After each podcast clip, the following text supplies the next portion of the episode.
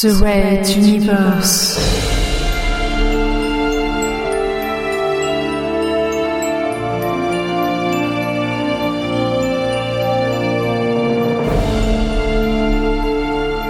La plus grande saga galactique jamais entendue en podcast.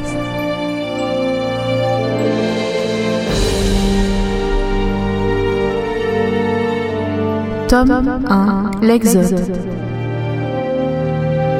Troisième chapitre, Maman Lolo. Douzième partie.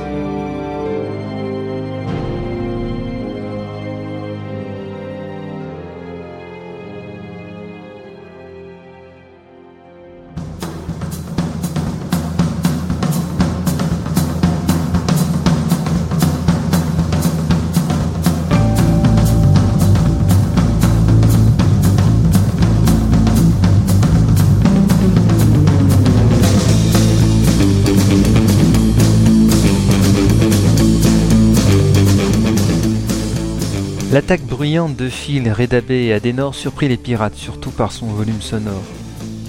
Le premier pirate n'eut pas le temps d'éviter la batte de Redabé. Le nez brisé la mâchoire enfoncée, il s'effondra en hurlant, rajoutant un brouhaha qui se formait. Le mental pirate fut le premier à réagir. Envoyant une violente décharge psychique qui fut reçue par Redabé comme un vrai coup de bélier en pleine poitrine. Ce fut un signal qui réveilla les autres pirates. Ils firent front, se rendant compte que leurs assaillants étaient peu armés, et tandis que certains éloignaient la princesse Azala, d'autres dégainaient leurs armes. C'est alors qu'on entendit un En avant, rendez-vous venant des caisses de frais au-dessus d'eux. Reda et d'autres dockers, ainsi que des agents de sécurité fondaient sur le petit groupe.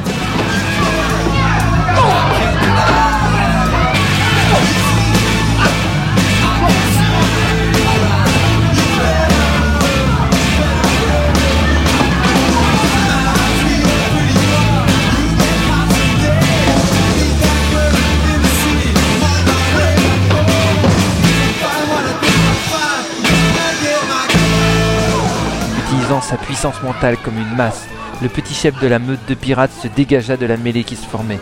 Il croisa Adenor, échappant à un de ses coups de pied placés trop haut, qui vint s'écraser dans le sternum d'un autre pirate. Adenor enchaîna d'un coup de tête dans la mâchoire de celui-ci. Elle se fractura en laissant échapper quelques dents, le projetant à terre. Filou, le petit pirate mental, courait à en perdre haleine, se demandant bien comment il n'avait pas ressenti tous ces gens, une vingtaine d'assaillants, et tout autour de lui, il n'avait même pas ressenti un murmure. Contournant un sas, il tomba sur la princesse Azala, donnant un second coup de genou à un pirate plié en deux, tandis qu'un autre se faisait bastonner par trois dockers visiblement résolus. Il croisa le regard de la princesse, et vit ses yeux s'agrandir de fureur.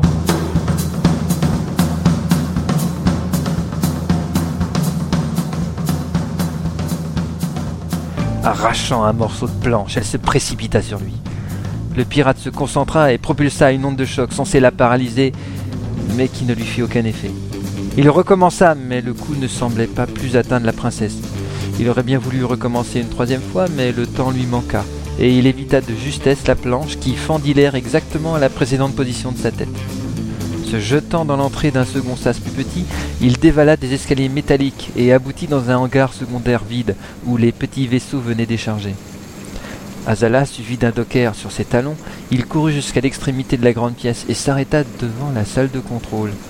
Il y entra et, voyant ses poursuivants approcher, ses lèvres dessinèrent un rictus carnassier. Il tapa un code secret sur le pupitre de contrôle et lança la procédure d'ouverture de la porte donnant sur l'espace. Le large bouton rouge scintilla. Filou écrasa son pouce dessus. Il ne se passa rien. Ou plutôt si, tout l'univers semblait être figé autour de lui. Azala et les autres ne bougeaient plus, comme gelés dans leur élan. Même les bruits de fond des caisses étaient tus.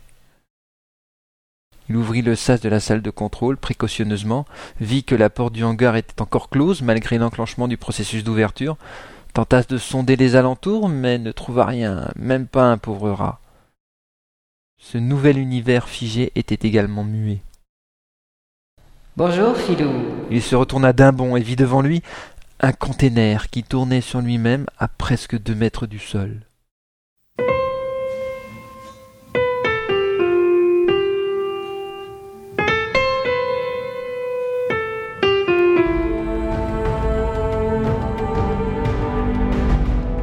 Red Universe, À suivre.